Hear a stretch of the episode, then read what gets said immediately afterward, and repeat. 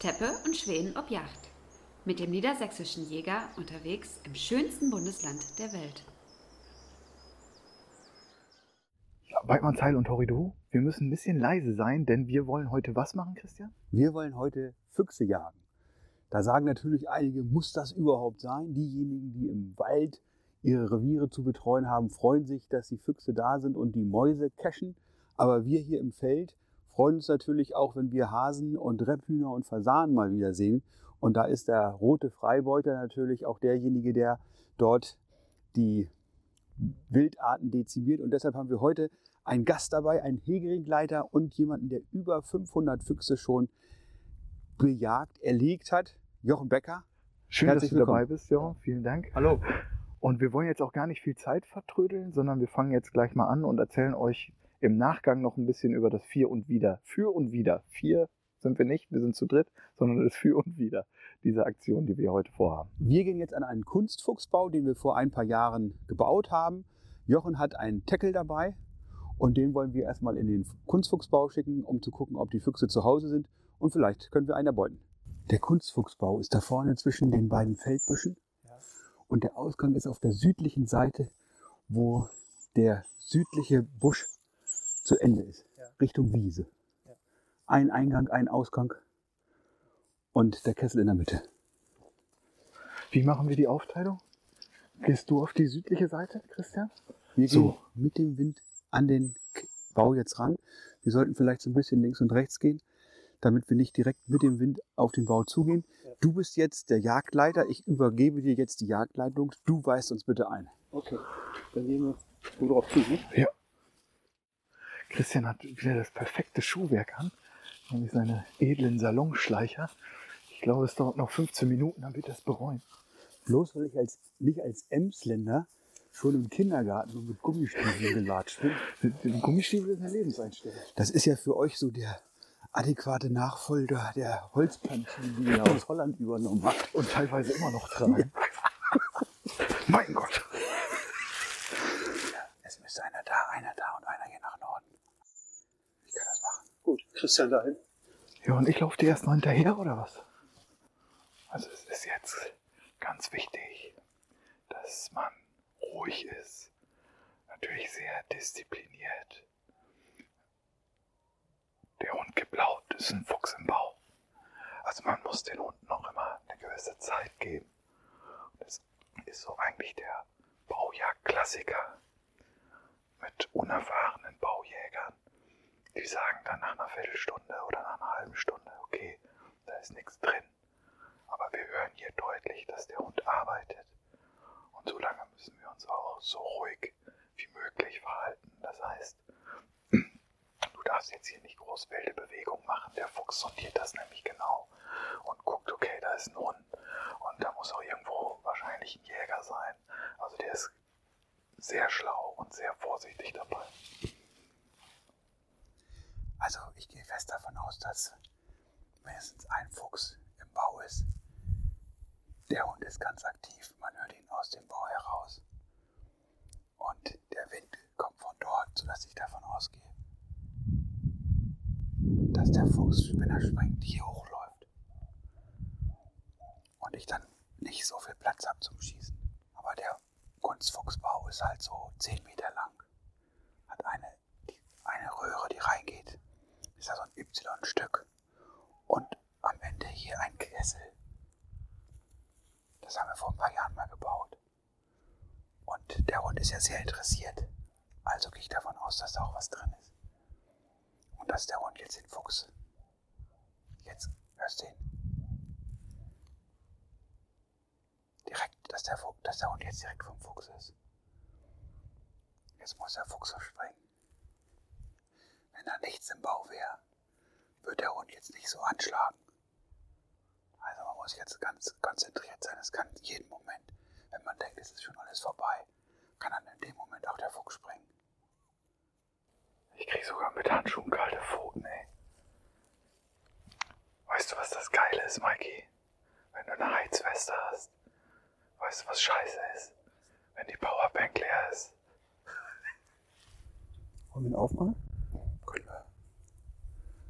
Müssen ihn nur finden. müsste Biene hinlaufen, Schaufel und Spaten holen. Ja. Ich sag ihm Bescheid, bleibst du hier. Bene hat die jüngsten Beine. Und Stiefel. Möglicherweise sind zwei Füchse drin. Deshalb möchtest du bitte einmal das Werkzeug aus dem Auto holen. Ich lauf doch so gerne für dich. Man hört ja den Hund da drin. Und wir gehen davon aus, dass möglicherweise sogar zwei Füchse drin sind. Und er deshalb nicht vor und nicht weiterkommt, um jetzt den Fuchs zu sprengen. Und deshalb holt Bene jetzt mal eine Schaufel und einen Spaten.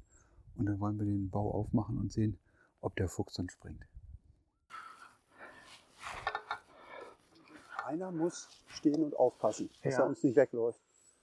Äh, weiß nicht, ob wir beide schaufeln und geben Christian die Aufgabe. Ja. Christian, komm mal her. Äh, wir lassen den Hund drinnen, du passt auf und wir beide machen den Einschlag. Dann gehen wir hier runter.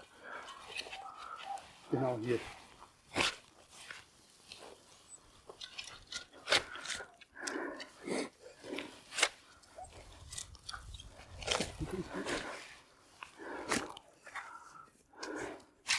Ja, Jochen, wir waren jetzt am ersten Kunstbau.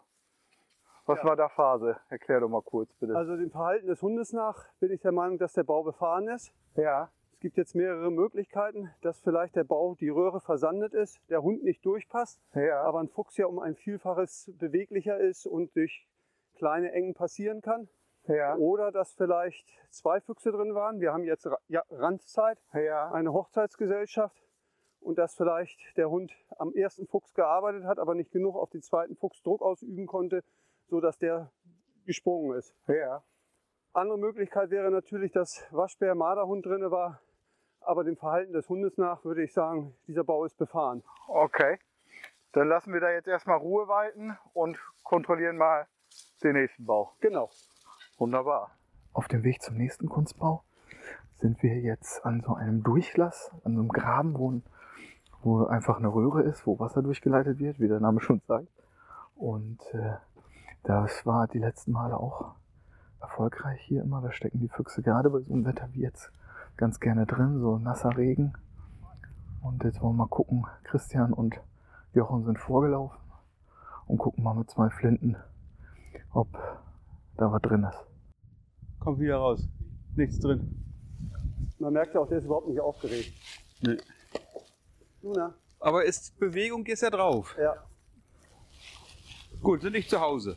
Also Jochen, du sagst, Sauwetter ist Bauwetter, ne? Ja, ich glaube nicht, dass es eine generelle Sache ist, aber äh, Schlechtwetter kann durchaus gutes Baujachtwetter sein. Ja.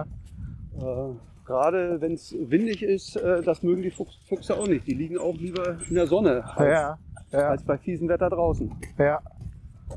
Aber ich glaube, entscheidend ist vielleicht auch in der Ranz, dass die Fee versucht, äh, den, den Rüden auszuweichen. Und das kann sie natürlich besser im Bau, in irgendeiner Endröhre, Ja. wenn die sie zu doll bedrängen und sie eigentlich noch nicht paarungsbereit ist oder äh, dafür nicht zu haben ist. Und Also- deshalb passiert es häufig, dass auch mal ein zweiter oder ein dritter Fuchs im Bau ist. Ja. Die Ranz haben wir noch nicht schon gehört. Ja. Also Tatsächlich. die waren da richtig aktiv, die Die Jungs. bellen, die bellen und die laufen auch schon. Ja, das ja. ist jetzt die Zeit. Das passt. Und die Füchse und die Bellen und die Büchse und die knallt. Wenn es gut läuft. Willst du auch die Stiefel sauber machen? Bitken. Musst du deine Schuhe auch sauber machen? Die oder? trocknen von alleine. Das Meinst kann man dann abklopfen. Ja. Pass auf, dass die nicht reinlaufen von oben. Nee. Ich hab ja lange Beine. ja, Yacht vorbei. Und nicht jeder Jachttag ist auch Fangtag. So ist das. Aber war hochspannend. Und wir wollen uns jetzt noch mal ganz kurz darüber unterhalten, warum wir das tatsächlich machen und warum auch diese Jagdart so wichtig ist für den Artenschutz und für die Hege.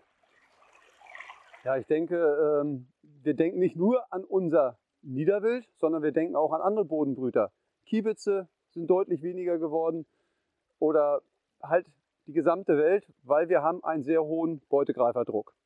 Früher gab es alle 10 bis 15 Jahre einen Tollwutseuchezug. Wir haben erfolgreich gegen Tollwut geimpft. Das ist auch gut so. Aber so grausam wie Tollwut war, es war ein gewisses Regulativ, was jetzt natürlich weggefallen ist. Und damit haben wir eigentlich die Aufgabe, die Beutegreifer intensiv zu bejagen, um eben die Niederwildarten und die Bodenbrüter zu unterstützen.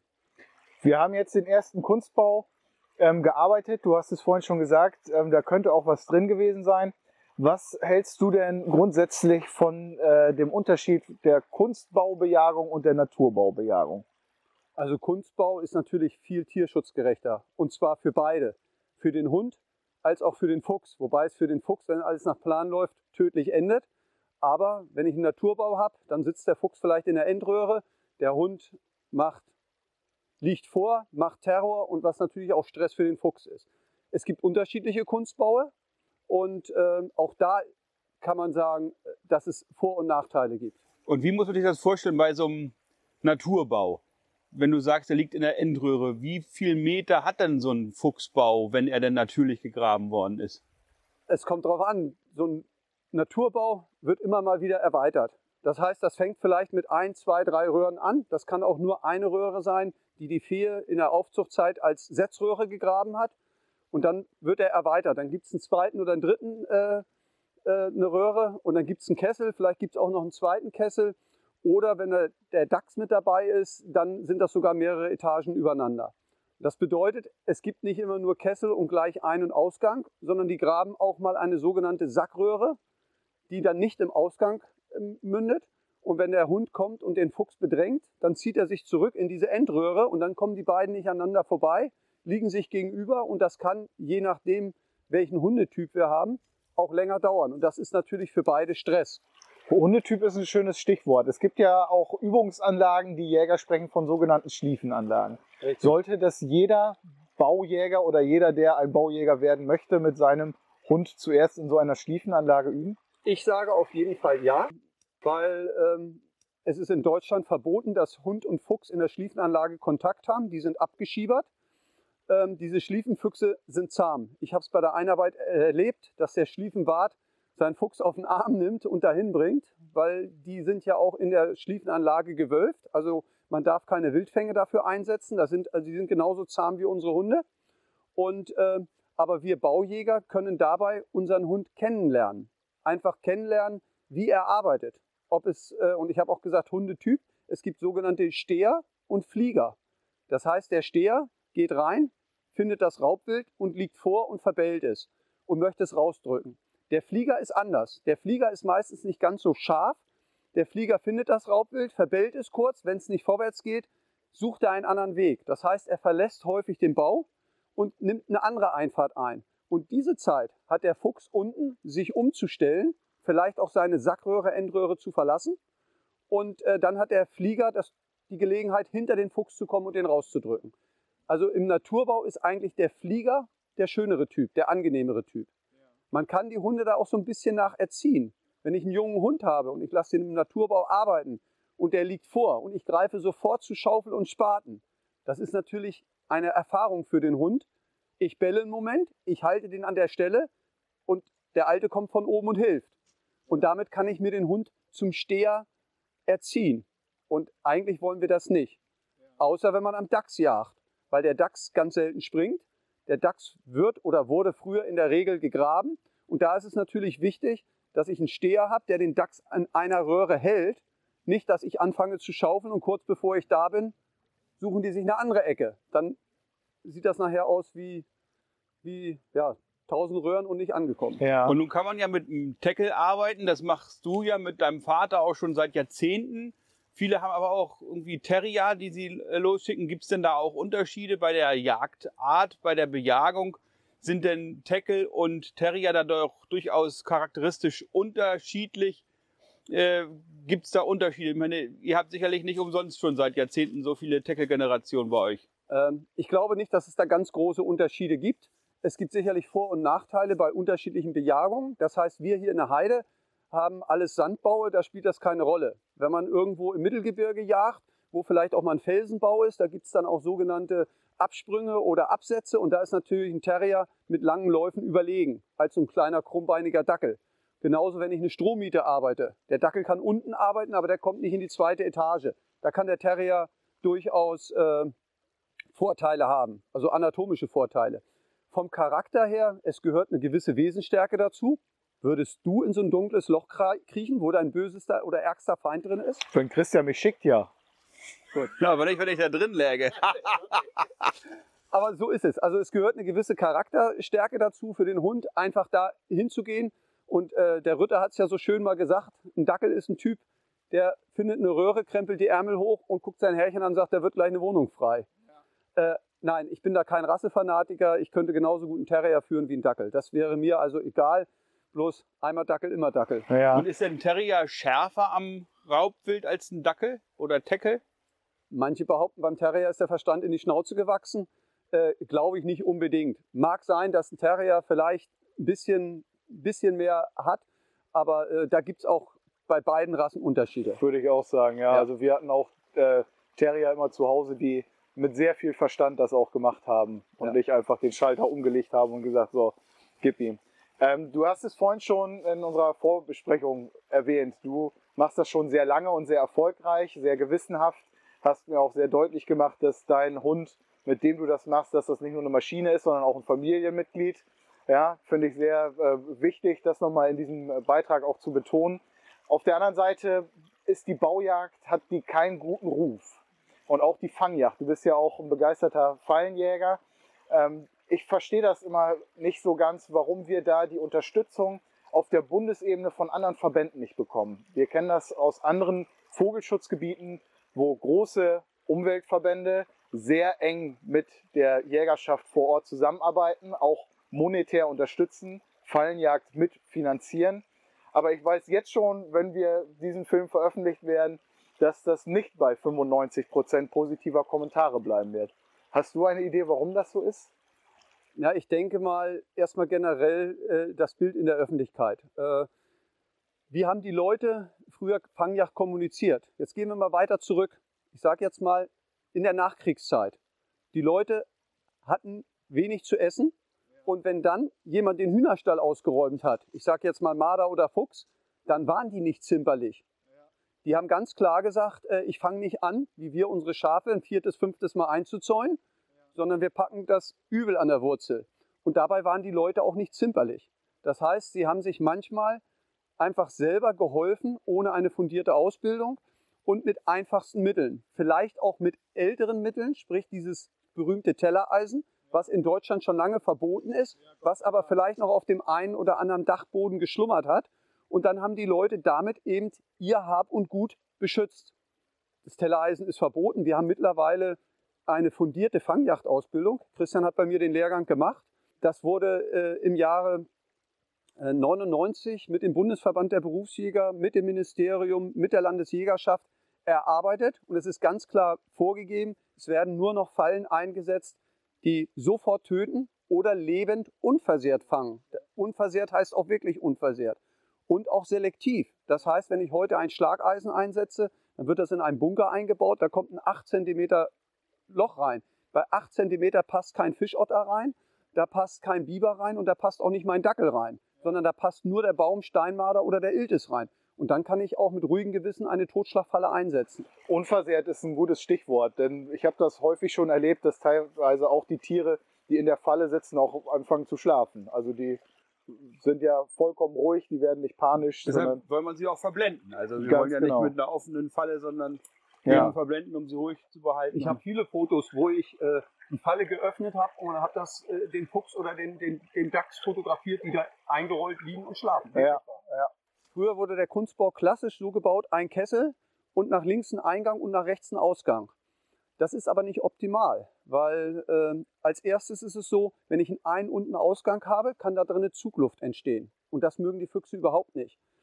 Ähm, irgendwann ist mal ein kluger Mann dabei gegangen und hat einen Bau entwickelt, wo ich einen Kessel habe, wo es natürlich zwei Ausgänge gibt, aber die dann in einem Y-Stück in eine Röhre münden.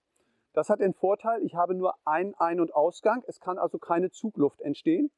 Der zweite Vorteil ist, ich kann natürlich auch bequem mal alleine gehen, lasse meinen Hund einschliefen und konzentriere mich auf die eine Röhre und sitze dann nicht wie am roten Baum und kontrolliere beide Röhren. Und das Entscheidende ist eigentlich auch wieder das Tierschutzkonforme, Tierschutzgerechte, dass äh, der Fuchs im Kessel sitzt und die beiden Röhren, die Ein- und Ausgänge nebeneinander sind. Das heißt, der Hund kommt, entscheidet sich an dem Y-Stück, wo es sich aufteilt in die zwei Eingänge für die linke oder rechte Röhre und der Fuchs kann mit einer Viertelumdrehung ausweichen und schnell flüchten.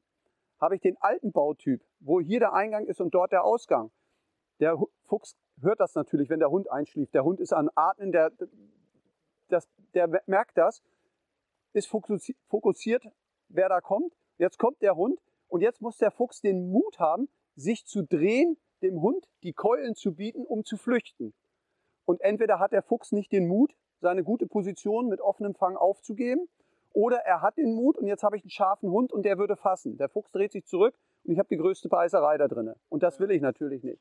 Also ganz klar, der Vorteil ist, Einröhrenbaue mit einem Y-Stück, weil der Fuchs durch eine kleine Umdrehung ausweichen kann. Und da ist es in der Regel häufig so, dass äh, die Füchse nach wenigen Minuten springen. Ein weiterer Vorteil ist, das ist natürlich materialsparend, weil man immer die Baue so baut, vom Eingang bis zum Kessel in etwa 8 bis 10 Meter. Und wenn ich zwei Eingänge habe, verbaue ich 20 Meter Rohr. Und wenn ich einen Eingang habe, verbaue ich 12 Meter Rohr, also bis zum Y-Stück, dann etwas parallel und arbeite materialsparend. Aber entscheidend ist für mich einfach dieses Tierschutzgerechte, dass der Fuchs mit einer kleinen Drehung aufweichen kann, dass es gar nicht zu einer Beißerei kommt. Also die kommen, bekommen, kommen sich gar nicht ins Gehege, die beiden. In der Regel nicht. Früher haben wir das so gemacht, vom Y-Stück bis zum Kessel ein Meter Rohr. Aber dann hat man Hunde, die nicht ganz so scharf sind. Die halten von Natur aus einen Meter Abstand zum Hund. Und dann sitzt er im Y-Stück und bellt mal links rein und mal rechts. Dann geht es auch nicht vorwärts. Heute ist es so, dass ich die, die, die Baue baue mit zwei Meter Abstand von Y-Stück zum, zum Kessel. Und der Hund entscheidet sich für eine Seite und gibt damit den Weg zur anderen Seite frei. Also die, Grö- der Tierschutz ist immer das Wichtigste eigentlich dabei und geht vor allem. Ja, wir wollen, wir wollen einer Beißerei aus dem Wege gehen.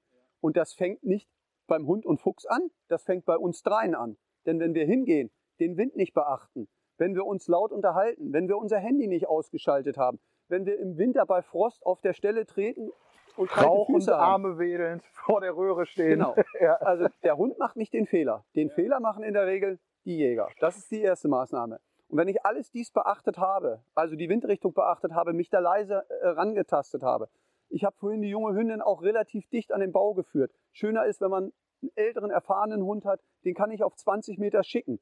Eigentlich brauche ich ihn gar nicht schicken, weil wir gehen ja gegen Wind ran. Ich brauche den nur losmachen. Der wird den Fuchs, genau, der wird den Fuchs wittern und wird den Bau finden. Und wenn ich mit dem dreimal im gleichen Revier auf Baujagd war, dann kennt er die sowieso. Nochmal eine Frage zu dem Kunstbau. Es gibt da jetzt ja unterschiedliche Formen, hast du schon gesagt. Da gibt es ja einmal die runden Röhren und dann gibt es ja auch diese halbovalen. Ja. Was ist da deiner Meinung nach das Bessere? Und im Nachgang noch, wie muss man eigentlich einen Kunstbau pflegen? Also, ähm, erstmal Wahrscheinlich wie Röhren, meine Waffen. ja, ganz genau. erstmal der Röhrendurchmesser. Ja, Eine Betonrohrfalle baue ich mit 300 mm Durchmesser. Ein Kunstbau lieber nur mit 200. Weil der Fuchs mag das eng. Und zum Zweiten, wenn wirklich der Fuchs nicht springen will, weil er vielleicht was mitgekriegt hat, hat er im 200er Röhre mehr Probleme, sich zu drehen. Der schafft das auch in der 200er Röhre. Der nimmt den Kopf zwischen die Vorderläufe, macht eine Rolle in der Röhre und dann steht er dem Hund mit dem Fang gegenüber. Bei einer 300er natürlich umso schneller. Also eine 200er Röhre nehmen. Um darauf einzugehen, eine runde oder eine, eine, eine Ovale. ja, Diese das sind meistens viereckige diese, oder so. Das sind meistens, die kommen aus Dänemark, so Ja. Sechskantröhren. Äh, die haben damals gesagt, diese Sechskantröhre entspricht mehr der Anatomie des Fuchses und da würde der Dachs nicht reingehen.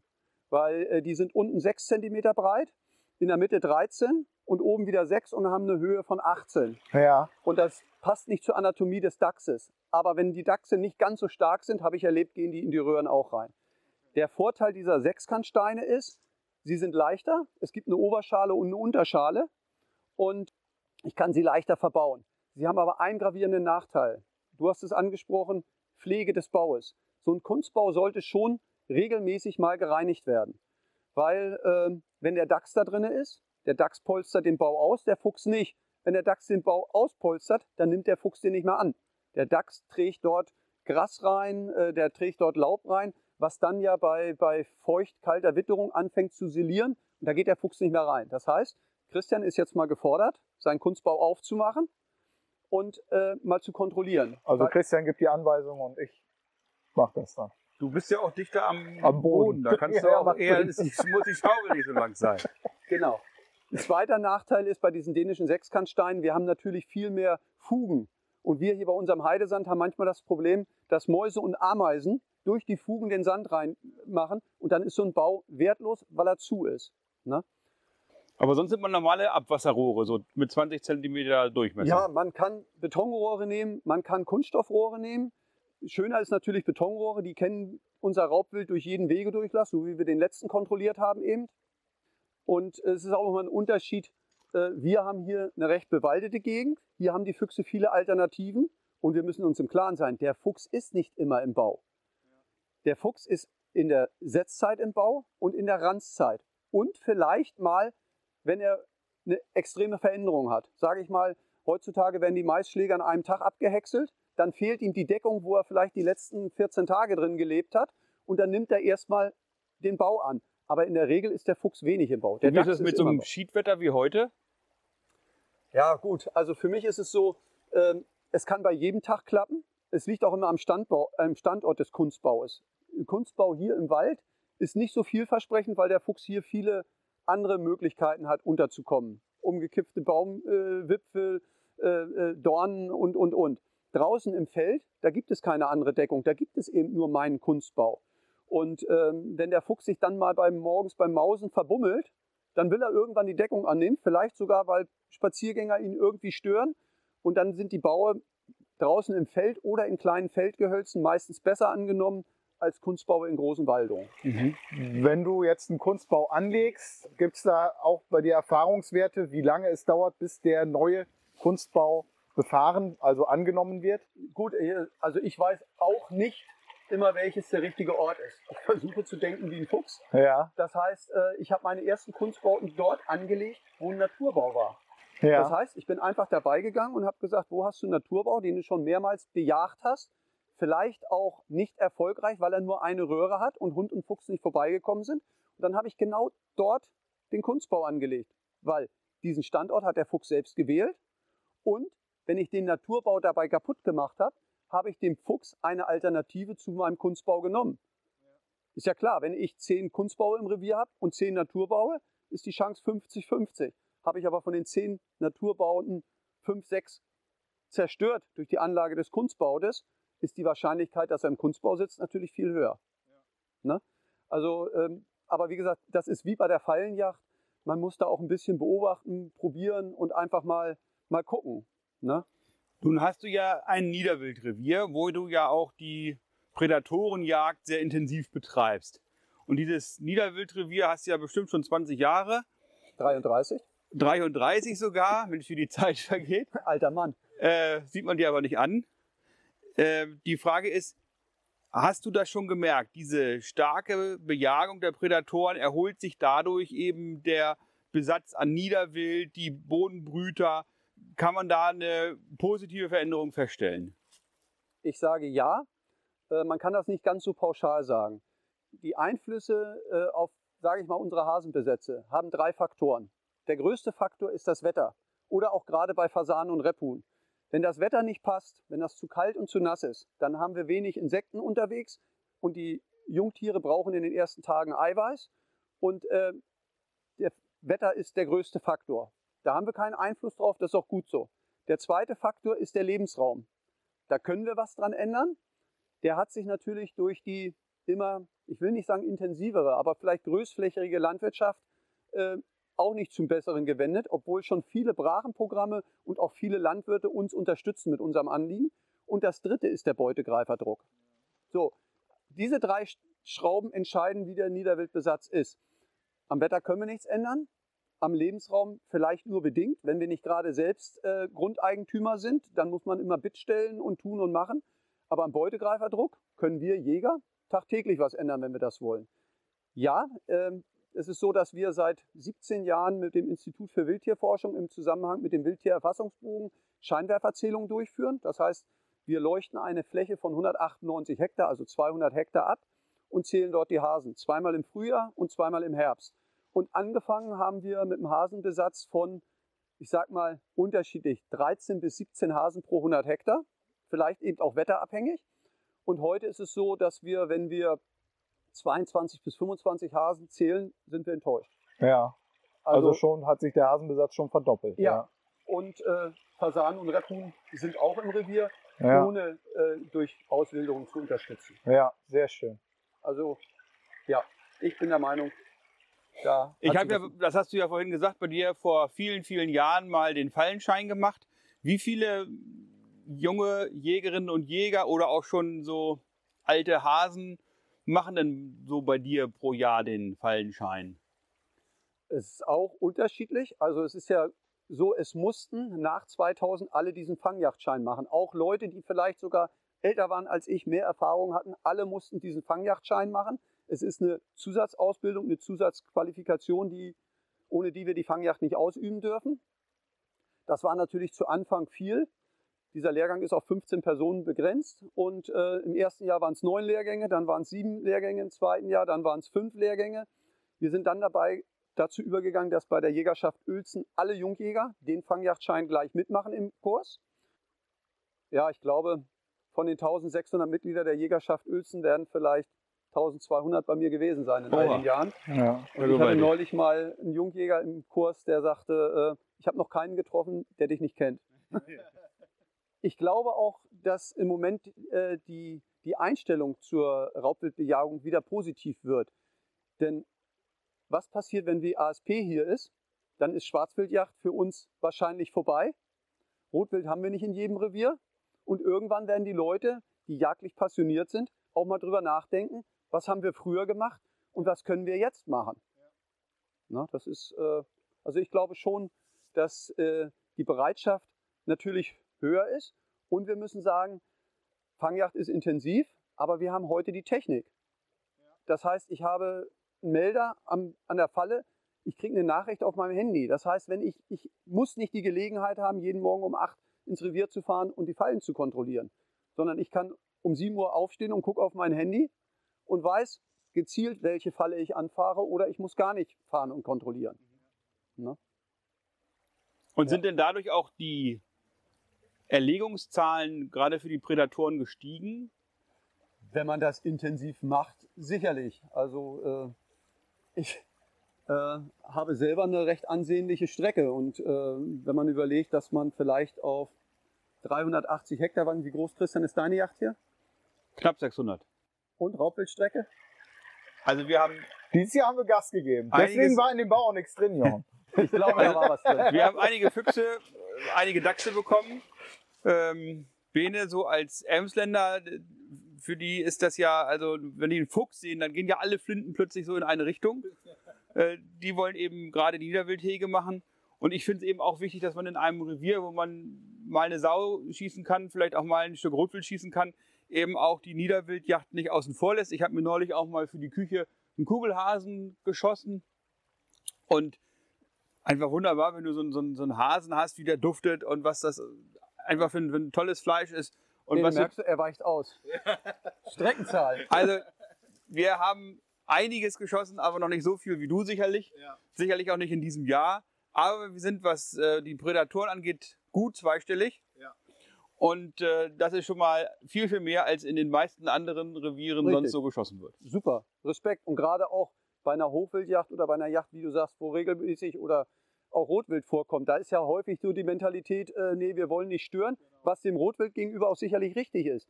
Aber gerade da bietet sich ja auch die Möglichkeit, wo ich vielleicht mit Ablenkkehrungen äh, äh, oder ähnlichem sowieso im Revier bin. Ich sage immer, wenn die Leute ins Revier fahren, um mit dem Maiseimer zu klackern, da können sie bei der Gelegenheit auch eine Falle kontrollieren. Das ist kein Weg extra. Und wenn ich dann das aus der Falle entnehme und mit meinem 22 lang im Fangschuss angebe, da störe ich mein Rotwild nicht. Ich habe die Falle ja nicht in der Dickung stehen, wo das Rotwild sich tagsüber aufhält. Genau. Die Gut. Baujacht, ein unglaublich spannendes Thema, aber auch ein sehr umstrittenes Thema. Ich bitte alle Zuschauerinnen und Zuschauer, ob jetzt mit Jagdschein oder ohne, vor allen Dingen werden es die ohne Jagdschein sein, beschäftigt euch mit diesem Thema, unterhaltet euch mit seriösen Wildbiologen und Wissenschaftlern, die werden auch uns Recht geben in dem, was wir hier tun, denn wir müssen, wie Jochen ganz richtig gesagt hat, den Prädatorendruck für unser Niederwild und für die bodenbrütenden Arten deutlich reduzieren. Ich habe mich sehr gefreut, heute mit dir so einen spannenden Jagdtag zu haben. Jochen, ganz herzlichen Dank. Und das Schlusswort, mein Gott, das Schlusswort hält wie immer unser lieber Christian. Ja, lieber Jochen, ich möchte mich ganz herzlich bedanken, dass du uns wieder mal fortgebildet hast. Und ich hoffe, dass wir mit dieser Fortbildung auch viele Zuschauerinnen und Zuschauer erreichen können. Unser Kamerateam ist auch schon ganz äh, beeindruckt und durchgefroren. es ist mal wieder herrlich, hier in der Natur zu sein, auch wenn nichts unbedingt auf der Strecke liegt. Vielleicht lag es daran, dass wir die Jagdhörner auch nicht dabei hatten. Ja, das, das machen wir beim nächsten Mal auf jeden Fall. Und äh, ja, dir nochmal ganz, ganz herzlichen Dank für den großartigen Einsatz heute. Und äh, ich hoffe, wir bleiben weiterhin yachtkameradschaftlich so verbunden wie bisher. Alles klar, Christian. Ich freue mich auch. Und dann schauen wir mal, ob wir das nochmal wiederholen. Sehr gerne. Hoi Jo! Teppe und Schwänen ob Yacht ist eine Produktion der Jagdzeitschrift Niedersächsischer Jäger. Mit freundlicher Unterstützung von Franconia und den VGH-Versicherungen.